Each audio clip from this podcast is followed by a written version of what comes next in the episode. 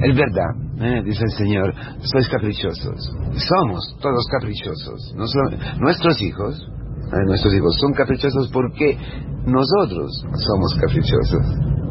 Los padres caprichosos. Porque todos hacemos parte de una generación, es decir, somos gendrados, engendrados, generación eh, deriva de, ¿no? Generar, gen- eh, eh, estamos engendrados por el demonio, por una mentira. La mentira que ha ocluido, que ha obstruido, que ha bloqueado, bloqueado eh, el paso de la gracia hacia nosotros.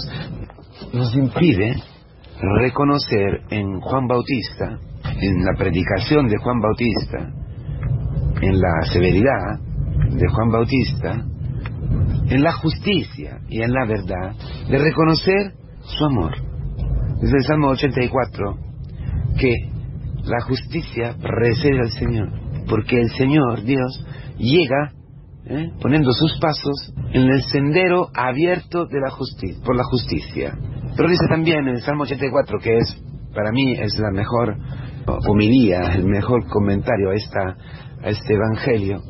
El Salmo 84 dice también que justicia, justicia y misericordia y fidelidad y gesed en hebraico, gesed que es misericordia fi- fiel, eh, eh, la fidelidad de Dios a su alianza que está empapada de misericordia. Bueno, esto podemos llamarla también misericordia, muchas veces traducido así, ¿eh? misericordia y justicia y verdad se abrazarán, justicia y paz se besarán. Esa es la profecía que nos hace hoy este Evangelio maravilloso. A nosotros que hemos perdido el equilibrio, absolutamente. A nosotros que hemos perdido, repito, este equilibrio.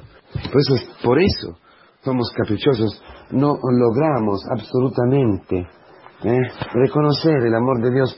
Entonces, o la misericordia es demasiado blanda, nos aparece demasiado blanda, o al revés, eh, las palabras que, que nos corrigen, demasiado duras, demasiado inaceptables, porque dice la escritura, somos necios, necios. Corrige al necio y te odiará. ¿Por qué? Porque estamos demasiados eh, mueldes. ¿eh? Esta gota de aire que es la mentira del demonio, por la cual Dios no nos quiere, nos ha, infec- nos ha infectado profundamente. Y, y nada, no tenemos equilibrio. Juan Bautista que llega con la justicia, porque es justo y necesario, se podría decir, que tu mujer se ponga así, que tus padres se pongan así, que tu novia se ponga así. Es justo que tu hermano se ponga así. Es justo que a veces los curas, los catequistas no te entienden. Ah, no me entiende nadie. Ah, no me entiende. ¿Qué, qué tienen que entender? Que tu razón lo tiene todo perfectamente listo. Todo claro, tu razón. Y quizás esta superficie de tu razón, lo que aparece en superficie, es justo. Pero todo lo que hay atrás, todo lo que hay dentro de tu corazón, que no aparece, está sucio. Entonces es justo, es justo, es Dios que impide a los demás de tratarte con cariño. ¿Entiendes lo que quiero decirte? Esa palabra es impresionante, es profundísima. Nos ayuda un montón. Te he un lamento y tú no lo has querido. Entonces, si, si no, tú no puedes entender el lamento fúnebre, es decir, la primera parte de cualquier querigma, vosotros habéis matado a Cristo, al justo, vosotros habéis matado al justo, tú eres un pecador. Esa es la primera parte del querigma. No se puede ir por el mundo diciendo Dios, Dios te quiere, Dios te quiere, Dios te quiere. ¿Qué qui- quiere quién? ¿Quiere a quién? Por eso es muy difícil. Nosotros hemos escuchado esta palabra y nos ha puesto en camino a, a todos, en camino de conversión serio. Sí, es verdad, es verdad. Todos hemos escuchado esto, ¿no? Dios te quiere así como eres. Fantástico. Pero luego en el camino, la parte, la primera parte, Dios te quiere así. El cómo eres, uh, cuando sale, qué difícil tragarlo. Entonces nos damos cuenta que, como no soportamos por el orgullo, necesitamos un tiempo larguísimo para aceptar cómo somos, para acertar y aceptar, y aceptar cómo somos, entonces no podemos acoger el amor. No, no, no, no, no. Por eso dice el Señor, viene el Señor con la misericordia, viene el Señor con la paciencia, con la ternura, y dices que es uno que come, que bebe, que es un borrachero.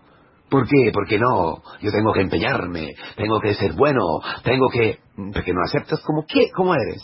No acepta que uno pueda amarte así como eres, porque tú no amas a nadie así como eres, porque tú no has conocido en tu vida ni una vez este amor y nunca has dado este amor a nadie. Siempre en el fondo has exigido, porque no estamos dispuestos todavía a convertirnos de verdad, a aceptar que lo que dice el Salmo 84, un salmo fantástico, dice, la justicia, la justicia precede al Señor. E, en hebraico dice una cosa fantástica. Su justicia, es decir, Juan Bautista, es como este rascahielo, estos barcos que van ¿no? en el, al norte del mundo, en medio de los hielos, que están arriba del mar, para romper el hielo, ¿no? Para romper el hielo. la justicia es el que abre el camino. Y más, dice el Salmo, la justicia es el camino donde Dios pone sus pasos para volverse, para volverse a ti, dice toda la escritura. Por un momento he tenido ira hacia ti, te he despreciado, te, he cancelado, pero enseguida volveré a, a quererte. Todas las profecías son así, todas. ¿Cómo poder seguir a ser enfadado contigo? Dice el Señor a través de los profetas, ¿no? Pero sí que hay un enfado, sí que hay una justicia, sí que hay la verdad. Por eso el mismo Salmo 84, fantástico, dice, la verdad y la misericordia se abrazarán, la justicia y la paz se besarán.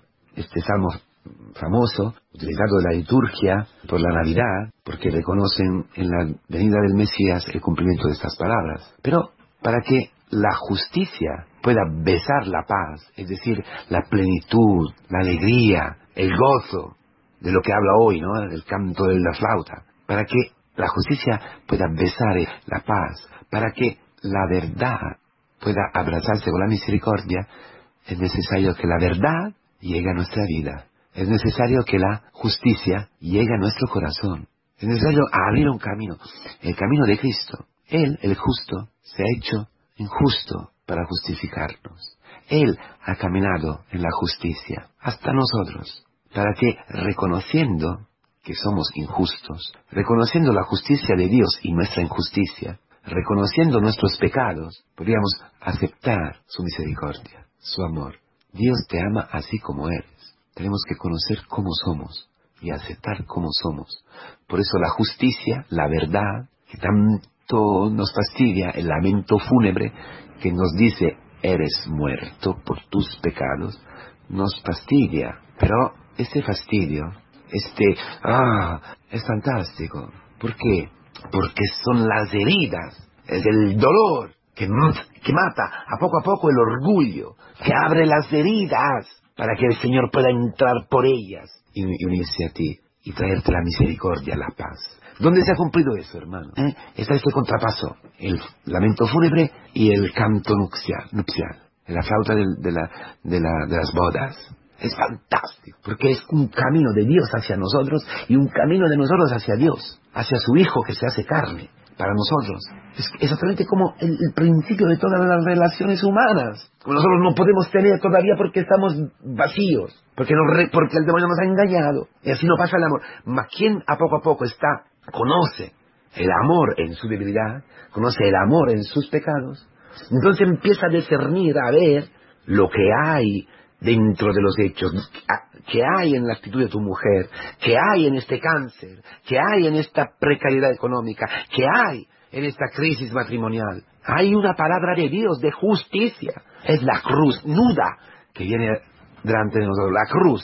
Porque este salmo, esta palabra, este evangelio, dice, se explica con la sabiduría de la cruz, cuyas obras atestigua, testimonia en favor de la sabiduría de Cristo de la sabiduría de Dios, que abarca el universo, que no tiene nada que ver con la sabiduría mundana donde nosotros estamos en, encarcelados. tenemos una sabiduría mundana, tenemos un pensamiento mundano, por eso no podemos, un, pensamiento demoníaco, por eso no podemos entender ni verme nada. Pero hay una sabiduría que cubre todo, que ilumina todo, en la sabiduría de la cruz. Porque la justicia que es la cruz, la madera de la cruz, ¿eh? este castigo, esta pena, pero el delito, esa consecuencia, en donde todos, el pecado peor, el, asesinato peor, era justiciado con la cruz. ¿eh? La madera es donde tú y yo tendríamos que ser colgados. Es la verdad. La cruz hace nuestra, hace la verdad. La cruz, la cruz que es tu mujer con su actitud, que son tus hijos, que es tu padre que no te entiende, que es tu madre, que es este cáncer, que es esa situación de vida que estás viviendo. ¿eh? Es la verdad que ilumina tu ser, tu profunda, tu ser profundo. Que no hay amor, que hay odio, rencor, que no hay misericordia en ti, no hay verdad en ti, no hay, no hay paz. Pero a esta madera no ha sido colgado tú, no ha sido colgado tú, sino que ha sido colgado Cristo. La misericordia hecha carne, la paz, paz a vosotros.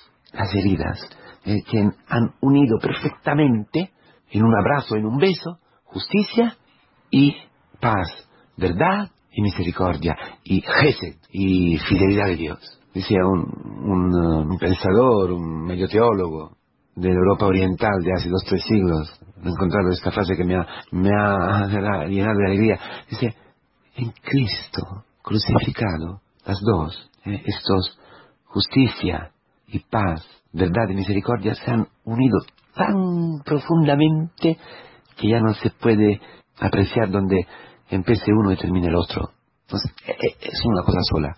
Porque la carne, la carne de misericordia, la sangre derramada de Cristo, se ha juntado perfectamente a la cruz. Entonces, esta cruz que, que es preparada para mí y para ti, esta actitud de tu mujer, es el preludio, es el, la el hecho de amor. La cama es el lugar donde te espera la misericordia.